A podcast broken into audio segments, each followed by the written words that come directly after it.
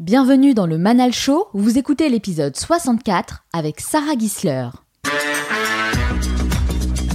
Avez-vous déjà rêvé de tout plaquer pour partir seule à la découverte du monde? Eh bien Sarah Gisler l'a fait. À seulement 20 ans, elle décide de quitter son pays natal, la Suisse, pour entamer un long voyage, sans argent, en comptant seulement sur l'entraide et la générosité des gens qu'elle rencontre. C'est incontestablement le genre d'expérience qui marque une vie. Elle va nous raconter pourquoi elle a décidé de partir, comment ses voyages l'ont aidé à grandir et les meilleurs enseignements qu'elle en tire. Dans la troisième partie, je retrouve Onur Karapinar qui a sélectionné un nouveau livre cette semaine et va partager l'essentiel à retenir pour libérer notre potentiel. Enfin, je terminerai cette émission en partageant avec vous les trois conseils à retenir de mon entretien avec Sarah Gisler. Et n'oubliez pas, certains veulent que ça arrive, d'autres aimeraient que ça arrive, et quelques-uns font que ça arrive. Cette émission dure 50 minutes et pas une de plus, alors soyez attentifs et faites partie de ceux qui font que ça arrive. Passez à l'action.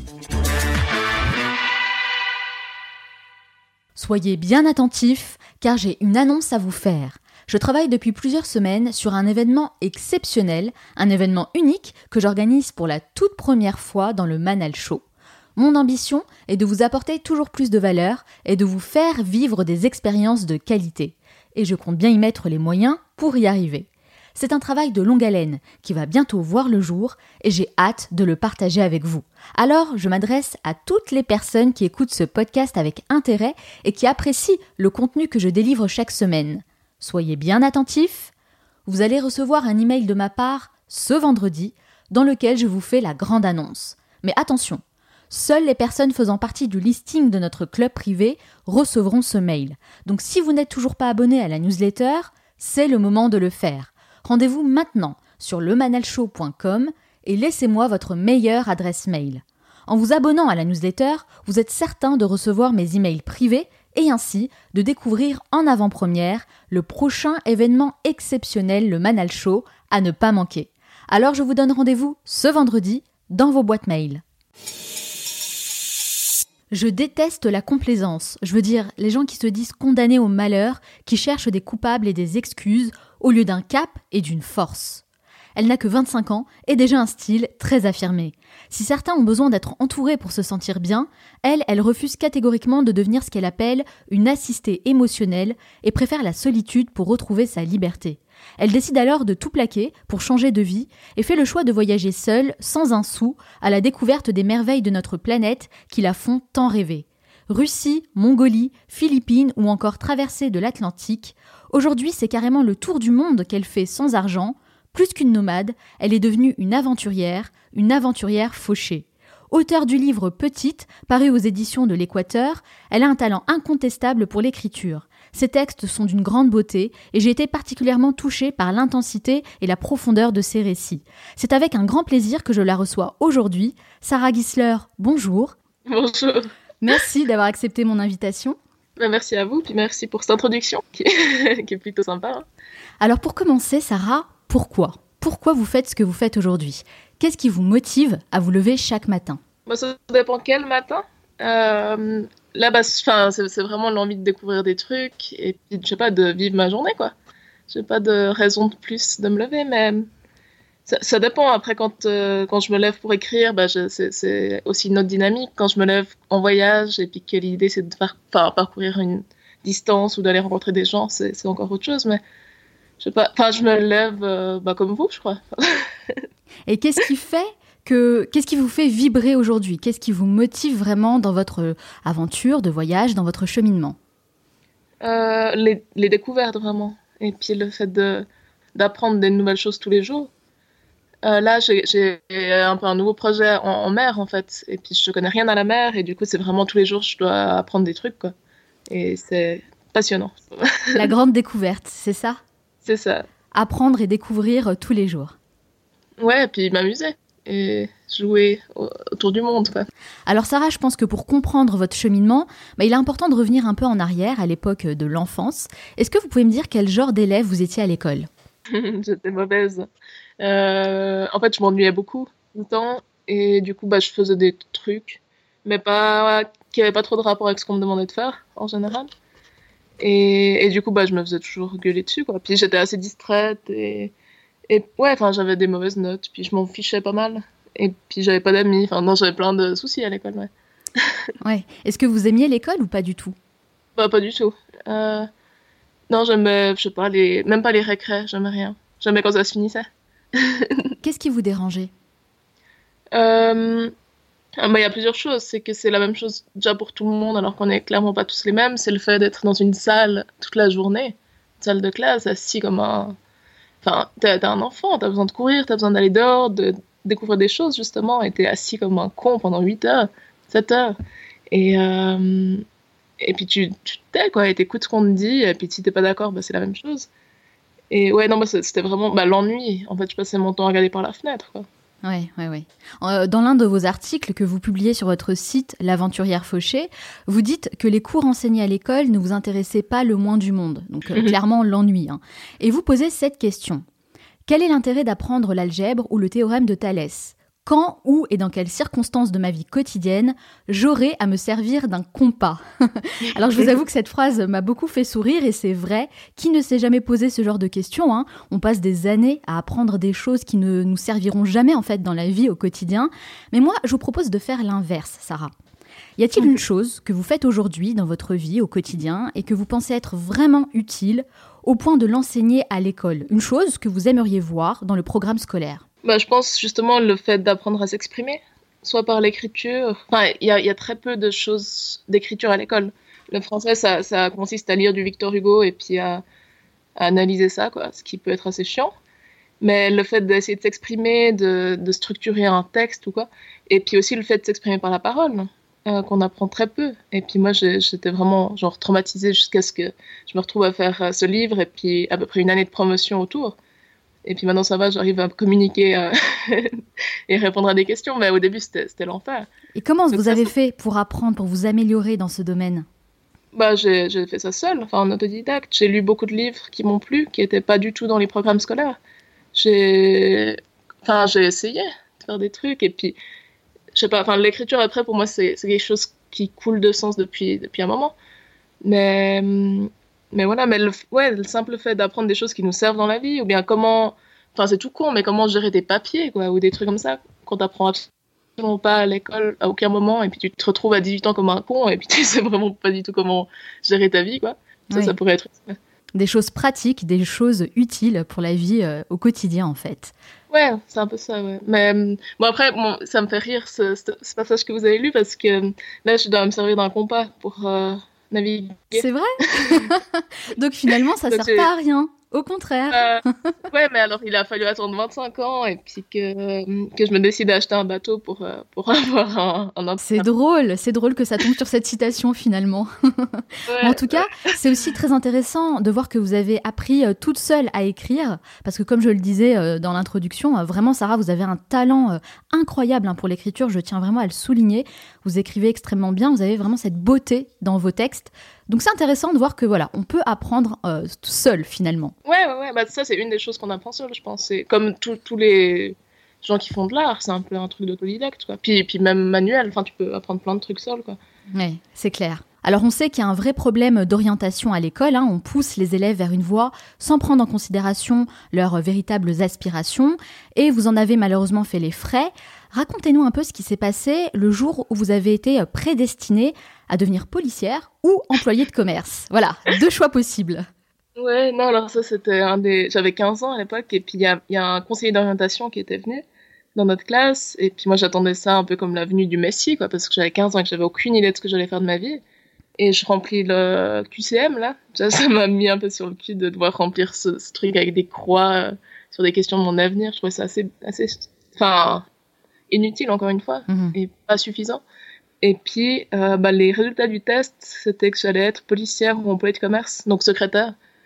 Et voilà. Et puis point. Il n'y avait que ça dans, dans sa bouche. Qu'est-ce que vous avez ressenti sur le moment? Euh, bah, Beaucoup d'injustice et d'incompréhension. Et, et j'ai arrêté d'aimer les adultes et de trouver que les adultes étaient des gens euh, évolués. enfin, je me suis dit qu'ils étaient tout aussi paumés que moi. Ouais. Et donc, ça m'a assez aidé dans, dans la vie euh, après ça, quoi. Mais, mais sur le coup, bah, j'ai rien dit. Enfin, j'ai pas dit grand chose en fait. Et qu'est-ce que vous a dit le conseiller en orientation sur le coup quand vous avez rempli ce QCM et que vous avez rendu le résultat policière ou secrétaire? Ouais, alors ça c'est aussi une autre blague qui, enfin, qui me fait bien penser à la Suisse, mais en gros que je serais pas policière parce que ma mère est arabe, enfin que vu mes origines, bah je serais pas policière quoi. Waouh. C'est choquant, c'est violent. Ouais, moi ça m'a. Bah après, il y avait eu d'autres trucs comme ça, donc euh, ça, enfin ça m'a pas choqué à ce point-là parce que j'avais déjà eu l'habitude, mais mais ouais, ça m'a. Enfin, voilà. Ça, ça, continuait dans la connerie, quoi. Non, mais en gros, faut pas trop écouter ce qu'on nous dit. Moi, c'est un peu là-dessus que j'ai fait ma vie, et puis ça va beaucoup mieux maintenant, quoi. Oui, oui, oui, bien sûr. Ceci dit, vous avez tout de même succombé à la pression. Hein. Votre conseiller euh, de désorientation vous a eu euh, à l'usure puisque vous avez quand même travaillé en tant qu'employé de commerce, donc en tant que secrétaire durant quelques temps. Quel souvenir vous gardez de cette expérience? Euh, L'enfer. L'enfer. non, alors c'était c'était presque pire que l'école dans le sens où je m'ennuyais, mais en plus je devais me lever encore plus tôt et puis aller. Enfin, c'était horrible dans le monde du travail. Quand tu arrives dans le monde du travail à 16 ans, c'est dur, quoi. Qu'est-ce qui était dur en fait concrètement euh, bah, le, chef que j'avais beaucoup de mal à saquer, les collègues et leur espèce de course au succès dans un, domaine qui s'y prête pas forcément. Enfin, les espèces de commérage, enfin l'ambiance malsaine en fait qu'il y a dans un bureau. Hmm. Euh, et puis le travail répétitif qui a aucun sens. Bon, clairement, c'est une vie qui vous convenait pas du tout. Hein. Pas du tout, non. Et du coup, après un an j'ai réussi à, avoir le courage de quitter en fait. Puis je venais d'être majeure, donc euh, je suis partie quoi à ce moment-là. Et puis après, il m'a fallu encore deux ans pour trouver la route en fait. Mais pendant deux ans, j'ai un peu erré à Lausanne euh, à faire des petits jobs, mais qui avaient un tout petit peu plus de sens ou bien qui me qui me paraissaient plus normaux quoi que d'être dans un bureau. Puis après ça, bah j'ai j'ai fait du stop un peu par hasard une première fois, puis là j'ai tout quitté et je suis partie. J'avais 20 ans à ce moment-là. 20 ans. Mais alors, quel a été le déclic pour vous? Parce que c'est quand même euh, une grande chose de dire, ok, je, quitte toute, toute ma vie, tout ce que j'ai euh, pu connaître et construire jusqu'à présent pour partir seule. Mais en fait, à l'époque, je recommençais à trouver un tout petit peu de sens et d'intérêt. J'avais repris des études pour être assistante sociale. Et puis je travaillais, j'avais un copain, un char, un appart, j'avais tout ce qu'il fallait, enfin, entre guillemets, quoi, pour avoir une vie un, un peu réussie, quoi. Et, euh, et je suis partie à Toulouse, en fait, pour un week-end, en covoiturage. Et puis, euh, une fois que j'étais là-bas, ben, on m'a volé mes affaires euh, quand je voulais rentrer, en fait. Donc, on m'a volé mon porte-monnaie, mon téléphone, mon sac, en fait, tout ce que j'avais dedans. Et j'ai dû rentrer en Suisse. Et j'ai rencontré des gens qui m'ont dit, mais t'as qu'à faire du stop, quoi. Et puis moi j'étais là, mais du stop, mais t'es fou, on va me tuer au bout de deux kilomètres. Enfin, j'ai jamais fait de stop, je sais pas m'en faire, enfin, j'en sais rien, puis c'est trop dangereux et tout. Et, euh, et puis, bah, je sais pas, ils m'ont convaincu et j'ai fait du stop pour rentrer jusqu'à chez moi, donc il y avait 800 km quand même. Oui. Et ça m'a pris à peu près trois jours. Ah ouais. j'étais pas très douée, quoi. Et puis j'ai dormi chez les gens, en fait, qui m'accueillaient parce que j'étais complètement paumée et puis que j'avais rien pour euh, payer l'hôtel. Et, euh, et j'ai eu tellement droit de la bienveillance et, et, un partage et quelque chose de tellement sain que j'avais jamais connu nulle part dans ma vie. Et je me suis dit, en fait, c'est ça que je vais faire de ma vie.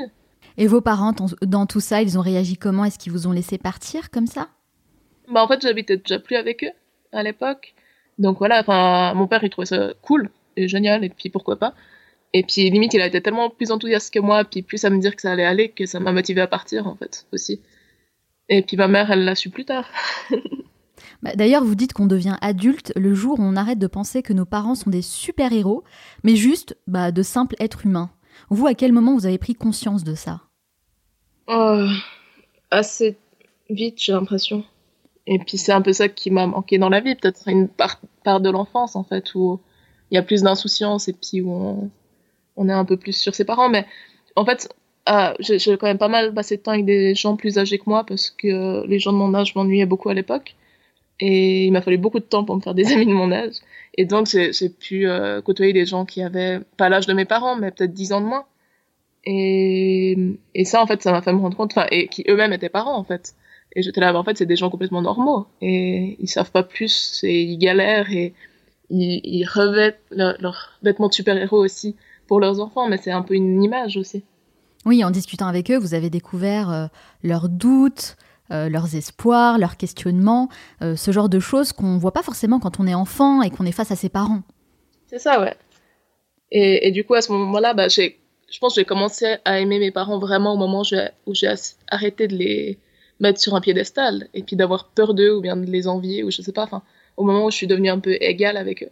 Donc, après cette première expérience, vous décidez de faire quelque chose que beaucoup de personnes rêvent de faire mais sans jamais vraiment euh, oser franchir le pas. À 20 ans, vous décidez de voyager seul et sans argent. Une sacrée aventure, hein Quel était l'objectif pour vous? Alors, il y a eu plusieurs objectifs. En fait, au début, le premier voyage que j'ai fait, c'était jusqu'au Cap Nord, donc euh, traverser toute l'Europe euh, et surtout la Norvège, en fait. Et puis, j'avais clairement pas les moyens d'y aller avec de l'argent parce que la Norvège, c'est presque plus cher que la Suisse, quoi. Et puis, vu que j'avais, enfin, j'étais, entre guillemets, précaire, quoi, comme, euh, comme on dit. Enfin, même si moi, je le vivais très bien, mais, mais voilà. Et du coup, j'avais pas du tout les moyens de faire un voyage comme ça. Donc, je me suis dit, bah, je pars sans argent, quoi. Et puis, je vais apprendre à me débrouiller autrement. Donc, il y avait beaucoup ça, en fait, une quête d'autre chose, d'un autre moyen d'échanger. J'ai beaucoup aidé les gens, j'ai fait ce qu'on appelle du woofing. Euh, Qu'est-ce que c'est le woofing? bah, j'ai pu travailler dans, dans, le jardin des gens, dans garder leurs enfants, enfin faire des petits boulots pour les aider. Hmm. Euh, après, Woofing, c'est une plateforme en fait, mais où tu restes normalement plus longtemps, genre quelques semaines.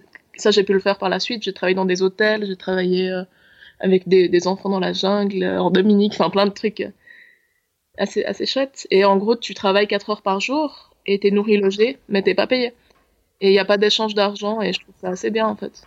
Et pourquoi avoir choisi euh, le Cap Nord? Pourquoi avoir choisi la Norvège pour la première destination?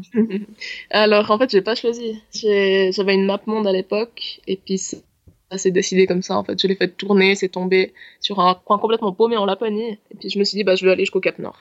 Et voilà. Complètement par hasard. Ouais, ouais, ouais. Bah, en fait, je voulais aller partout et je savais pas par où commencer, donc il fallait bien commencer quelque part. Vous avez visité euh, de nombreux pays et vous avez même traversé euh, l'Atlantique en bateau stop. Moi, c'est la première fois que j'entends ça. Comment ça se passe? Vous vous mettez sur la plage et vous levez le pouce en attendant qu'un bateau s'arrête? C'est à peu près ça, ouais. C'est vrai? Non, en fait, j'ai été à Gibraltar au port et puis j'ai cherché enfin le ponton et j'ai été demander au capitaine qui traînait là s'il y avait pas quelqu'un qui avait besoin d'aide sur le bateau. Et puis j'ai eu un bol de, de cocu quoi parce que ça m'a pris cinq minutes. Et le mec m'a dit euh, qu'il était là avec sa famille et puis qu'il cherchait justement quelqu'un parce que la petite elle était seule et enfin pour s'occuper un peu de la petite et puis pour aider au quart et à la veille en fait sur le bateau. Et ça s'est fait vachement naturellement et après on a pas on a discuté cinq minutes quoi et puis c'était réglé. Puis j'ai passé deux mois avec eux. C'est ce que vous racontez dans votre livre et dans vos articles, c'est que finalement la prise de contact est beaucoup plus facile, beaucoup plus simple que ce qu'on pourrait penser. On se met euh, beaucoup de barrières, on a, on a peur, alors qu'en fait les gens sont très ouverts d'esprit, très bienveillants, et en général ça se passe plutôt bien. Ouais, carrément, ouais. Bah, la plupart du temps c'est c'est bien, puis les gens sont contents en fait, qu'il y a un échange, euh, enfin qu'on discute, qu'on se rencontre. Enfin, c'est quelque chose qui manque beaucoup dans notre société, société occidentale, je trouve. Et le fait d'aller demander quelque chose à quelqu'un et de passer une soirée avec et que ce soit un peu surprenant et spontané, c'est chouette, je pense. Et donc vous partez euh, sur ce voilier avec cette famille. Euh, ça se passe euh, comment pendant deux mois avec eux? Bah il y a des hauts et des bas quoi. moi déjà j'avais le mal de mer les premiers temps donc c'était pas pas facile à gérer pour moi. Et puis je m'entendais vraiment super bien avec cette petite fille qui était très très chouette. Puis les parents ils étaient pas loin du divorce je pense. Donc c'était assez dur à gérer cette partie-là. Oui, en fait, vous, vous, faites partie de l'intimité de la famille au final. Ouais, mais moi j'ai ce truc complètement de voyeur. J'adore aller chez les gens et voir comment ils vivent et ce qu'ils font et tout. et voilà, donc là c'était un peu ça, mais avec la promiscuité d'un bateau où il faisait, bah, il faisait 20 mètres, ce qui est grand quand même, mais t'es quand même tout le temps les uns sur les autres. Et il faut se supporter, quoi. Mais je trouve que j'ai bien supporté pour euh, quelqu'un qui aime plutôt être seul ça a été quoi. Bon, en tout cas, vous traversez l'Atlantique en bateau stop, euh, et pourtant, vous l'avez dit, hein, vous avez le mal de mer, vous avez même peur de l'eau et du bateau, c'est ça? Ouais, ouais, j'avais jamais fait de bateau de ma vie, et puis non, j'étais vraiment pas, ouais, pas à l'aise. Et vous décidez quand même de le faire. Quel est votre rapport à la peur? Euh, Bah, ça dépend. Euh, là, typiquement, je sais que c'est pas forcément une peur qui est fondée, parce que moi, en gros, j'avais peur qu'il y ait une baleine qui soulève le bateau et puis qui, qui me mange, quoi. Ah oui, enfin, voilà, c'est pas. ça, va quand même chercher assez loin. Non. et puis là, j'essaie de me rassurer puis de me dire que ça va peut-être très bien se passer, en fait, que c'est possible aussi. Et, voilà, mais la, peur, c'est un signal qui peut être très bien. C'est comme ça qu'on a survécu pendant des, des millénaires, quoi. Mais, mais ça peut aussi être un frein, et surtout aujourd'hui, dans une société qui a peur de tout, tout le temps, et puis qui. Enfin, moi, c'est ça, je pense, le problème qu'on a aujourd'hui. C'est qu'on a trop peur et qu'on fait plus rien. Oui, et vous avez même établi une liste de vos peurs que vous avez partagées sur le site. ah, c'est possible, je ne me rappelle plus, mais ouais. Comment vous financez vos voyages puisque vous devez euh, manger, trouver un endroit euh, pour dormir, pour vous déplacer? Donc concrètement, comment vous faites? Alors euh, là, les voyages que j'ai faits sans argent, parce que c'était surtout ça, je dormais beaucoup chez les gens, j'avais un Mac, donc je pouvais aussi dormir dehors. pour manger, bah, je sais, par exemple, dans une forêt, enfin, choper une autre coco, trouver du manioc, enfin, des, des, choses comme ça, pour essayer de manger. J'ai appris à pêcher aussi. en ville, bah, je récupère pas mal de choses qui vont être jetées dans, dans les marchés, au supermarché, tout ça. Et puis sinon, il y a aussi des gens qui m'invitent parfois à manger chez eux.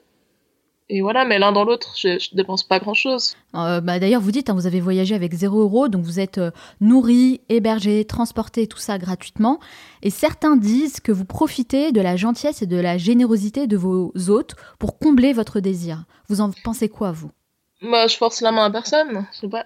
Moi, je vois plutôt des gens qui sont contents d'accueillir un voyageur et puis de partager une soirée avec. En, en échange de d'un toit ou, d'un plat, bah, j'ai plein d'histoires à raconter et puis ça apporte quelque chose un peu de spontané dans des foyers. Puis je, enfin, moi, en tout cas, les gens qui m'ont hébergé, en, enfin, j'ai pas l'impression qu'ils se soient sentis, sentis lésés en fait. Et du coup, j'ai clairement pas de. Enfin, en général, les gens qui me disent ça, je leur dis qu'ils sont un peu jaloux et qu'il faudrait qu'ils ouvrent leur esprit, mais mais voilà.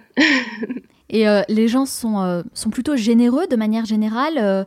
Euh, dans l'ensemble, vous constatez qu'il y a plus de bienveillance? Ouais, carrément, ouais. Bah, on a, avec tout, tout ce qu'on a comme matière de. Enfin, avec Internet, avec la télé, avec les journaux, ben on, a surtout des mauvaises nouvelles et puis des faits divers assez violents. Et, et voilà, mais en fait, c'est pas ça. Il y a, y a, beaucoup de bienveillance et puis l'humanité reste quelque chose d'assez bien, je pense.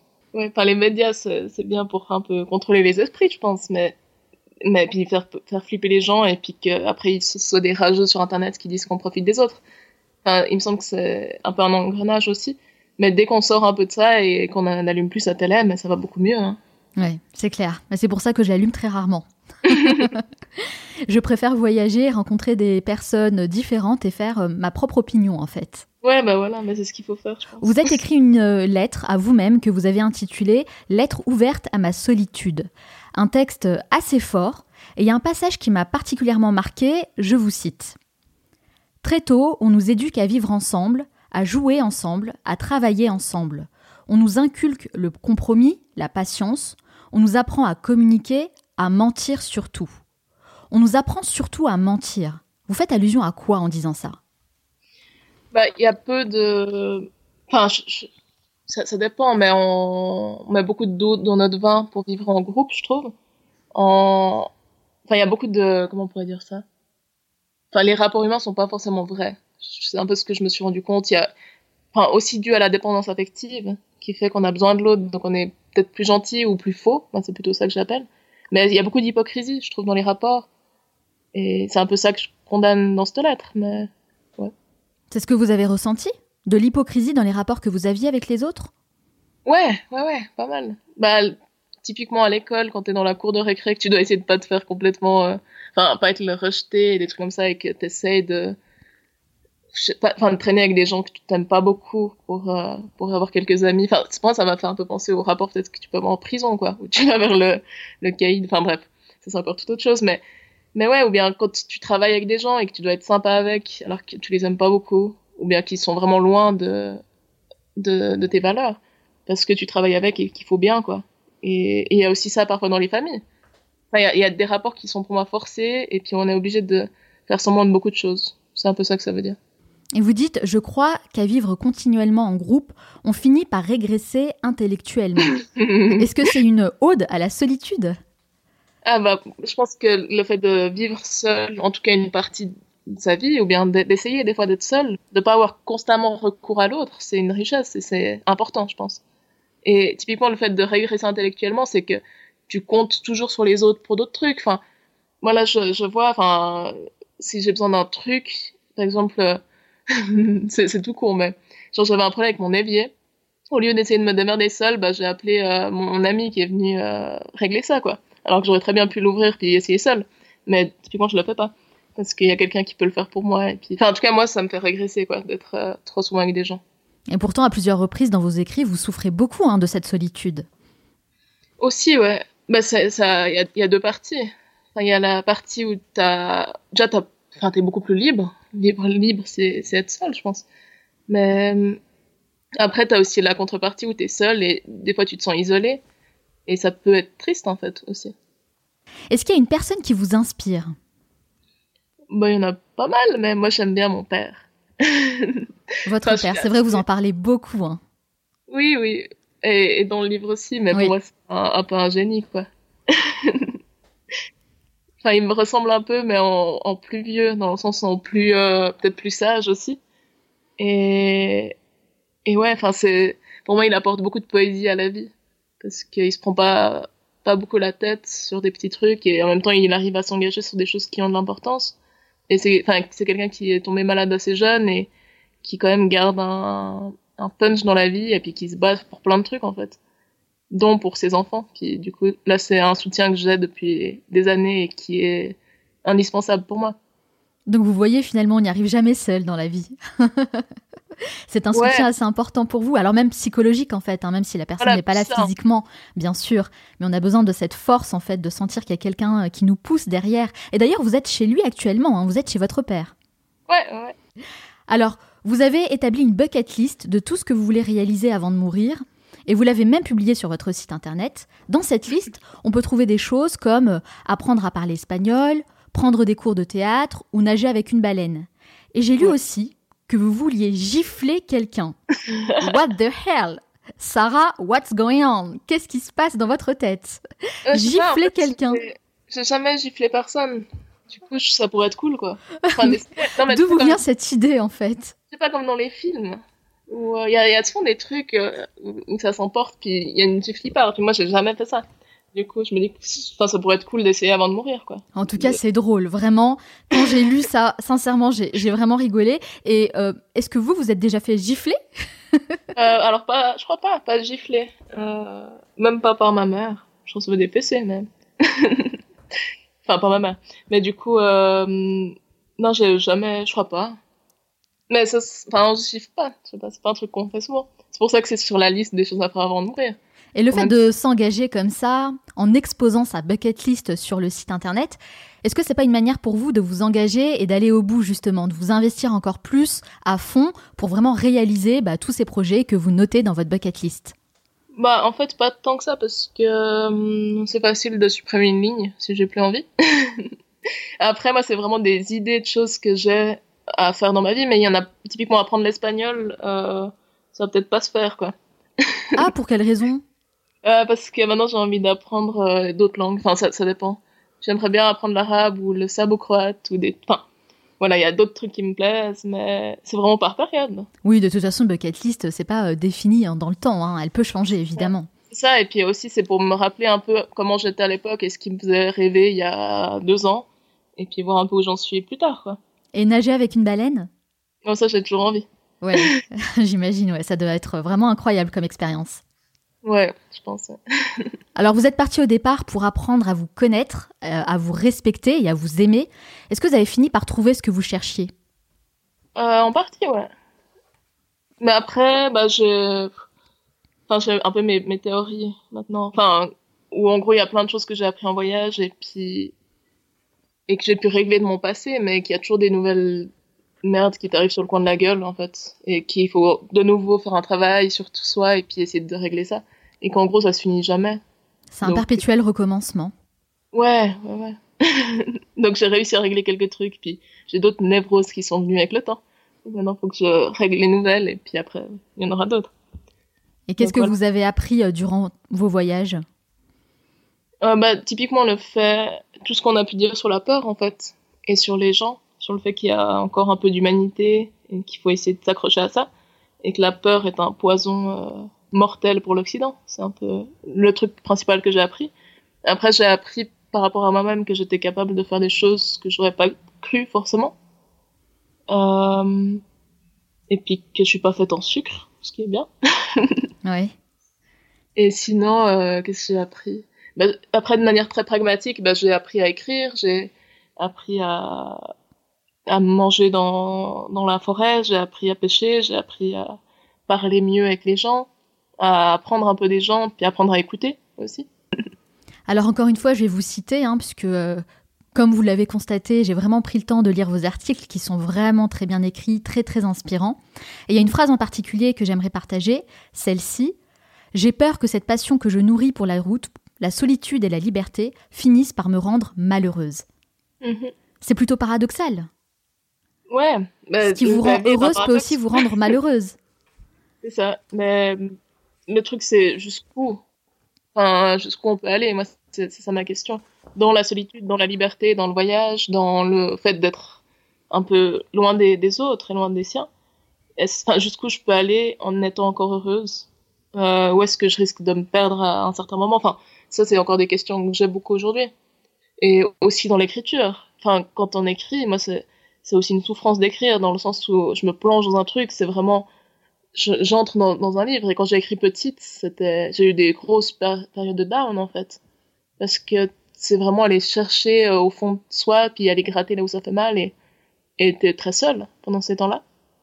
Et donc il euh, y, a, y, a, un peu cette question en fait, est-ce que je vais pas devenir folle à force? Donc finalement, euh, vous vous sentez seule de temps en temps et c'est un peu pesant. Ça peut devenir pesant? Ouais, ça peut, carrément. Bah, c'est, moi, je pense qu'on on confond beaucoup la solitude et l'isolement, ou la solitude hmm. et l'abandon, et, d'autres termes qui sont beaucoup plus péjoratifs. La solitude en soi, c'est quelque chose de beau, mais après, quand elle est choisie, quand elle est subie, c'est pas pareil. Et, et typiquement, il y a des choses qui sont solitaires, genre l'écriture. C'est peut-être les moments où je me suis sentie le plus seule. Alors qu'il y avait des gens peut-être autour de moi, mais... Bon, en tout cas, comme je le disais, c'est vrai que vous livrez beaucoup de choses personnelles à travers vos articles et euh, votre livre, Petite. Vous donnez beaucoup de vous-même, des choses assez intimes. C'est assez paradoxal hein, pour une personne qui recherche la solitude. Est-ce que vous gardez une part d'intimité? Est-ce que vous gardez quand même un jardin secret? Bah, En fait, dans le livre, vu que c'est moi qui l'écris, je dis ce que je veux. Enfin, je livre ce que je veux et ce qui me semble important. Donc il y a plein de trucs qui sont pas dites, ouais. Et, et puis que je garde pour moi. Puis je trouve que le fait de s'exposer comme ça, c'est, enfin, en gros, j'aurais pu écrire un roman avec une fille qui part voyager, machin, mais ça a nettement moins d'impact parce qu'on est là, c'est une histoire. Tandis que si tu dis, moi, j'ai fait ça, moi, j'ai vécu ça, il s'est passé ça et je m'en suis sortie comme ça, bah, ça peut toucher les gens. Et il me semble que c'est quelque chose que je peux apporter aux gens avec tout ce qu'ils m'ont apporté. Euh, de, de m'héberger, de m'accueillir, de partager leur vie. Je pense que je peux essayer de le faire aussi pour un plus grand nombre et puis de manière publiée, quoi, enfin publique.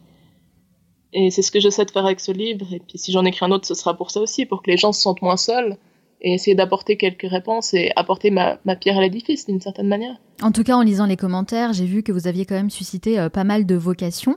Aujourd'hui, le voyage n'est pas terminé pour vous, vous êtes encore euh, sur les routes, en tout cas, vous allez repartir sur les routes. Mais y a-t-il trois enseignements que vous retenez de cette expérience et que vous souhaitez partager avec nous? Trois leçons de vie de la petite Sarah Gisler qui devient grande. Ah, il y en a une que j'ai mise dans le livre aussi, qui est le fait que la générosité et le partage rendent heureux, en fait. Et ça, je m'en rendais pas forcément compte avant de partir. Et hum, sinon, bah, tout ce qui est autour de la solitude, parce que c'est pas un ennemi. Et que, vu qu'on va, on risque de passer quand même notre vie avec nous-mêmes, bah, autant s'entendre un petit peu. En tout cas, essayer. de rechercher des moments de solitude. Ouais, et puis de les apprécier, puis d'apprendre à se connaître et comment on réagit à, à quelle occasion, enfin, et à se pardonner aussi des choses. Mais voilà, ça m'a vachement. C'est ce que j'ai appris ces années. Est-ce qu'aujourd'hui, euh, vous êtes heureuse?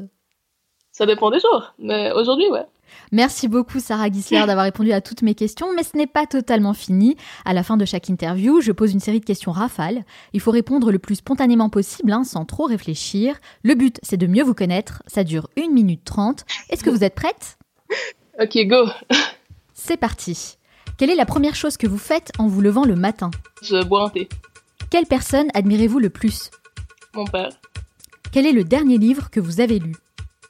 Euh, La Bukowski. Euh, le truc au sud, je sais plus comment ça, le titre, mais un truc avec sud dans le titre.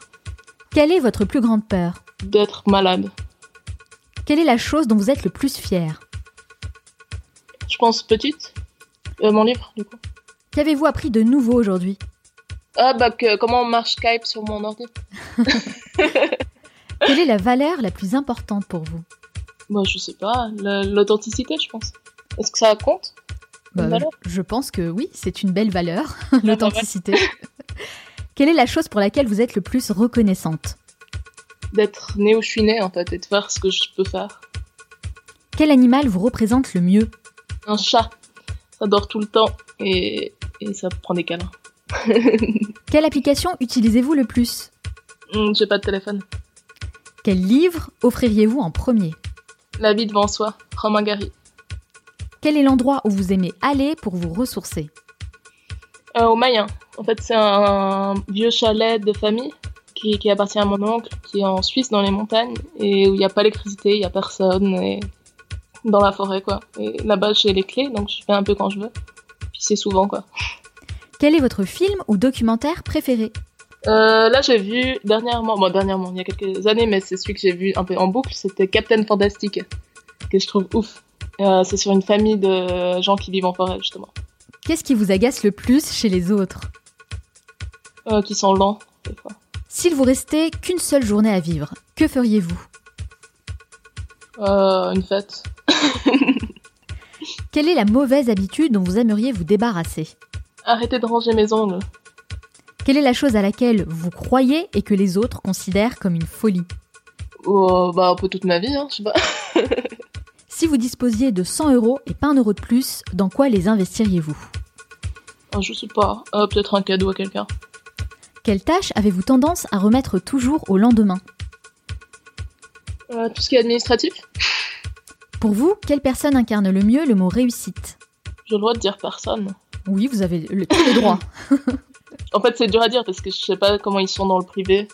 Euh, les, les gens qu'on admire en général, et puis peut-être que c'est pas forcément une réussite, quoi. Mm, Tout à Donc, fait. Quel est le meilleur conseil qu'on vous ait donné? Écoute personne. Quel est votre plus grand regret? Peut-être de pas être parti plus tôt. Si vous pouviez inviter la personne que vous voulez à votre table pour un déjeuner, n'importe qui, hein, sans limite, qui choisiriez-vous? Oh, euh, Virginie Despentes, j'aimerais bien. Selon vos proches, quelle est votre plus grande qualité? Bah, il y a courage en général et drôle. Des blagues. Et selon vous, quel est votre plus grand défaut? Bah, je suis un peu au- autoritaire, il paraît, des fois. Quelle est la dernière chose que vous faites avant de dormir? Bah, en général, je m'endors en lisant. Merci beaucoup Sarah d'avoir répondu à toutes mes questions. Alors Sarah, vous avez euh, 25 ans et vous n'avez pas de téléphone. C'est assez rare hein, de nos jours pour le souligner. Comment vous restez en contact avec vos proches et notamment votre père lorsque vous voyagez? En fait, il y a, j'ai, j'ai un petit ordi normalement quand je voyage qui me permet d'écrire aussi. Et du coup, bah, je, lui, je, je Skype avec, mais il sait pas trop comment Skype marche, donc je Skype quand il y a des gens qui peuvent l'aider. Et puis voilà. C'est assez compliqué de rester en contact, mais on se voit quand je suis là, quoi. Et pourquoi Et vous ne voulez pas de téléphone? En fait, en voyage, j'ai appris à vivre sans parce que, je sais pas, techniquement c'était plus facile et puis j'en ai, j'en ai pas forcément besoin. Et du coup, bah, j'ai continué ici. Comme quoi, on peut vivre et faire le tour du monde sans téléphone portable. Ouais, non, ça, ça c'est pas si utile que ça, mais En tout cas, merci beaucoup Sarah Gisler d'avoir répondu à toutes mes questions et d'avoir euh, partagé votre parcours et votre histoire. Si on veut en savoir davantage sur vous et sur ce que vous faites, où peut-on vous retrouver?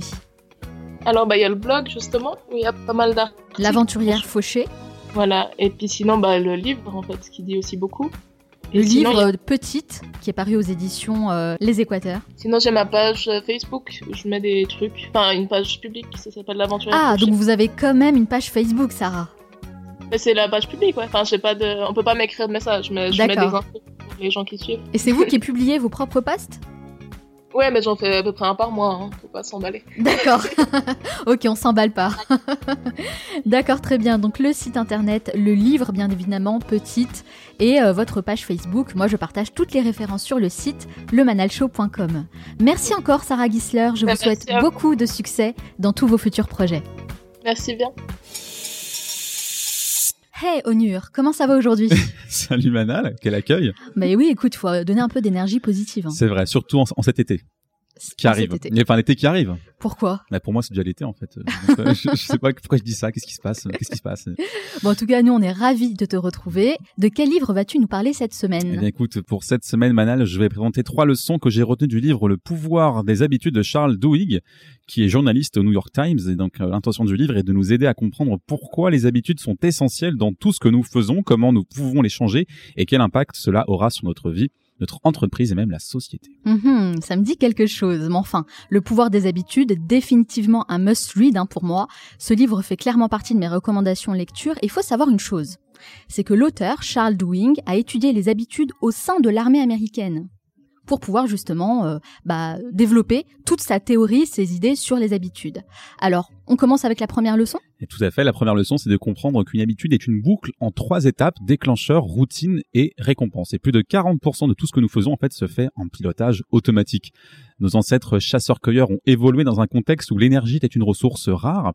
Et pour résoudre ce problème, notre cerveau a converti les actions que nous faisons régulièrement en habitude afin d'économiser de l'énergie pour se consacrer à des tâches plus intéressantes. Et à la base de toute habitude se trouve une boucle en trois parties. D'abord, il y a un déclencheur qui est un appel à l'action. Par exemple, euh, vous entrez dans une salle sombre, la routine c'est le comportement que vous faites automatiquement comme allumer l'interrupteur, et enfin vous recevez une récompense après la routine comme éclairer la salle pour mieux voir. La récompense, elle, a deux fonctions. Un, satisfaire un besoin ou un désir, et deux, permettre au cerveau de nous dire s'il faut conserver ou non le comportement dans l'intérêt de la survie. Et si c'est positif, eh bien vous reproduirez ce qui vous a fait du bien, et si c'est négatif, eh bien vous n'allez pas continuer. Hein. Oui, c'est un peu euh, comme écouter le Manal Show finalement. Le déclencheur, c'est la, la, petite notification qu'on reçoit sur le smartphone, et bim, on clique dessus pour écouter euh, le nouvel épisode. Et la récompense après la routine, bah, c'est apprendre de nouvelles choses pour devenir la meilleure version de nous-mêmes. Eh ben, exactement, t'as tout compris. la deuxième leçon est que nous pouvons changer nos habitudes en ne substituant qu'une partie de la boucle, la routine. Plus nous faisons une habitude, et puis plus elle se renforce dans notre cerveau. Et puis, en réfléchissant sur les déclencheurs et les récompenses qui provoquent vos routines, eh bien, vous pouvez être capable de changer certaines, certaines hein, habitudes dans votre vie. Si, par exemple, vous connaissez quelqu'un qui adore jouer aux jeux vidéo, le déclencheur pourrait être lié à l'ennui et la récompense pourrait être d'avoir le sentiment de progresser en gagnant des niveaux. Donc là, il est inutile de chercher à résister à cette envie à court terme. Donc gardez les mêmes déclencheurs et les mêmes récompenses, mais, nous dit Dwig, changez la routine qui génère ce désir en la substituant, la changeant par quelque chose de moins nocif. Et si cette personne, par exemple, décidait d'aller sur Duolingo, un site permettant d'apprendre une langue comme un jeu, eh bien, il aurait la même récompense en ayant le sentiment de progresser après chaque leçon.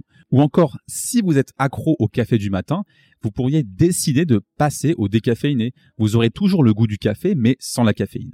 Et vous pourriez même progressivement envisager de passer au thé noir ou au thé vert, qui sont, elles, des alternatives eh bien beaucoup plus saines. Hold on, hold on, Onur. Attends, attends, attends. T'es en train de parler à quelqu'un qui adore le café, là. Hein. Ah. Donc, je tiens quand même à préciser qu'un bon café le matin n'a jamais fait de mal à personne. Oui, hein. c'est ça, oui. C'est ce qu'on raconte, oui.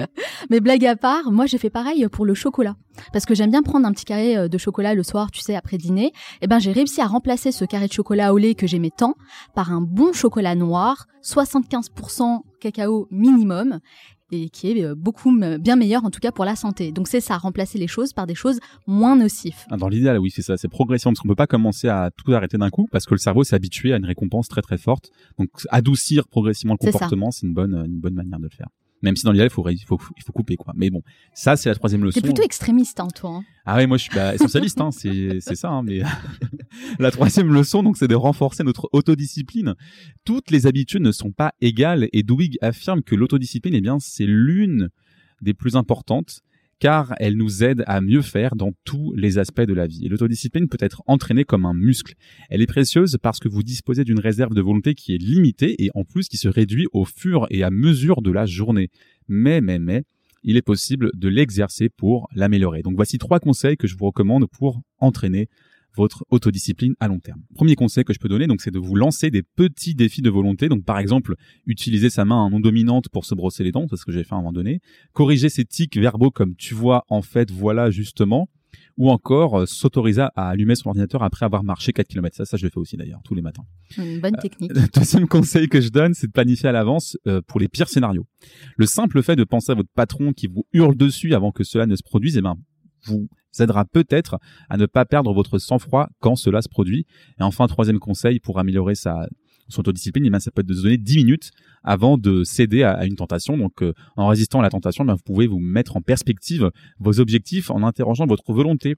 Est-ce que je préfère mon temps sur Facebook ou finir mon projet le plus tôt possible? Et avec le temps, eh vous réaliserez que vos objectifs sur le long terme sont plus importants qu'un plaisir immédiat qu'un petit café par exemple, et la différence entre ce que nous, petite pique la différence entre ce que nous sommes et ce que nous voulons devenir dépend de ce que nous faisons au quotidien, ou comme le disait Will Durant, nous sommes ce que nous faisons de manière répétée. L'excellence ainsi n'est pas un acte, mais une habitude. Ah, moi j'adore, j'adore cette phrase. C'est vraiment devenu une sorte de mantra pour moi. Nous sommes ce que nous faisons de manière répétée. L'excellence ainsi n'est pas un acte, mais une habitude. C'est important hein, de vraiment bien comprendre cette phrase. Mm. Et d'ailleurs, toi aussi, Onur, tu as étudié le pouvoir des habitudes et tu en as fait un livre Mm. dans lequel tu regroupes 51 habitudes pratiques à adopter pour progresser ben, dans tous les domaines de notre vie. hein. Donc, je conseille à toutes les personnes qui souhaitent aller plus loin d'écouter l'épisode 56 Oui, euh, dans lequel je t'ai reçu pour euh, un long entretien 1h21. ouais. 1h21 ouais, de conversation pour découvrir les coulisses de ce beau projet, l'épisode 56. De toute façon, je vous mets euh, tous les liens évidemment dans l'article dédié à ce podcast sur le manalshow.com. En tout cas, merci beaucoup Onur. J'adore ce livre, Le pouvoir des habitudes de Charles Dewing qu'on recommande à 100%. Bien sûr.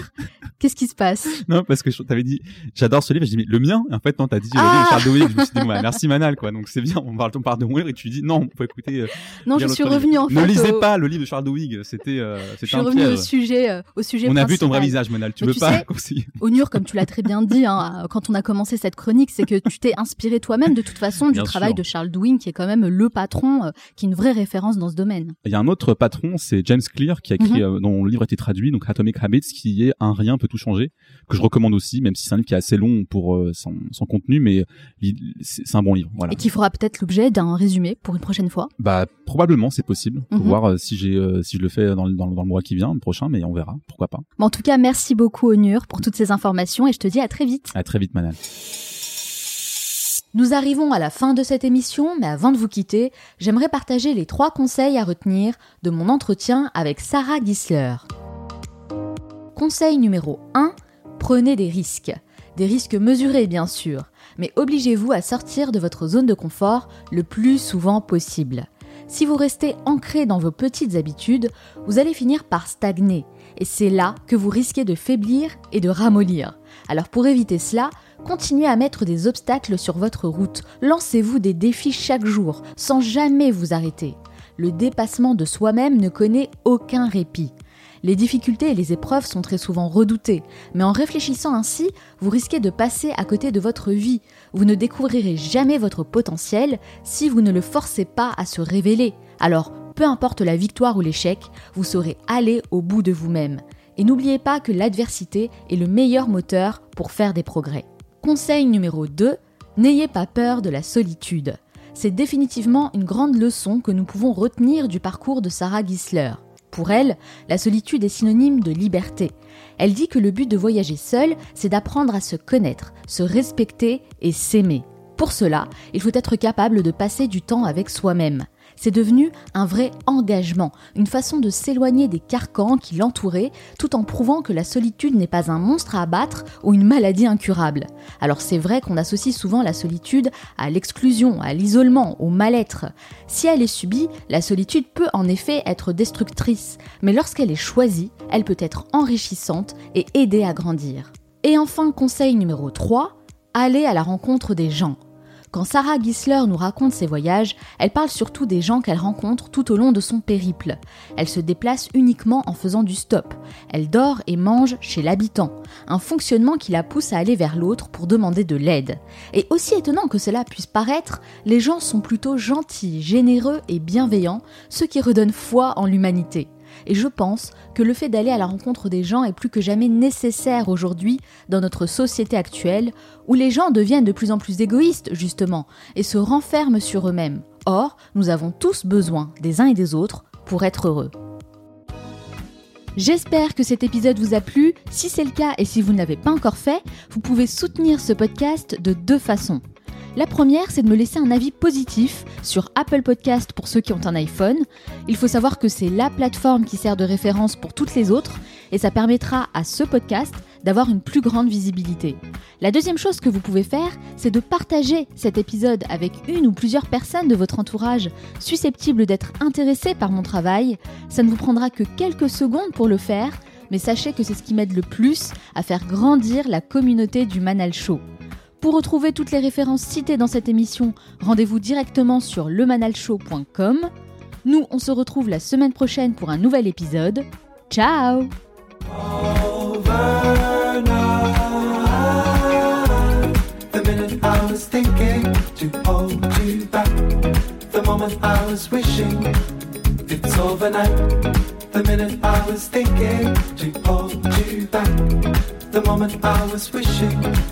it's overnight.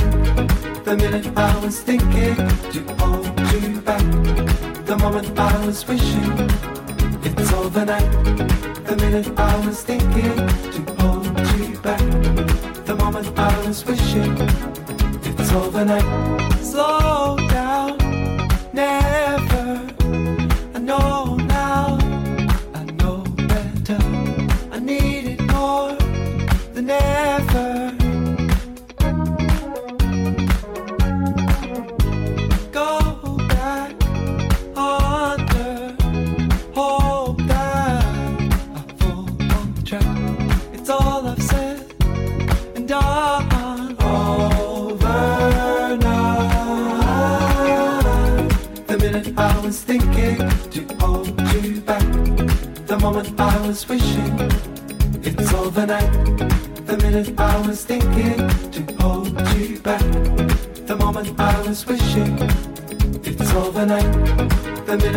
was thinking to hold you back, the moment I was wishing it's overnight. The minute I was thinking to hold you back. The moment I was wishing it's overnight.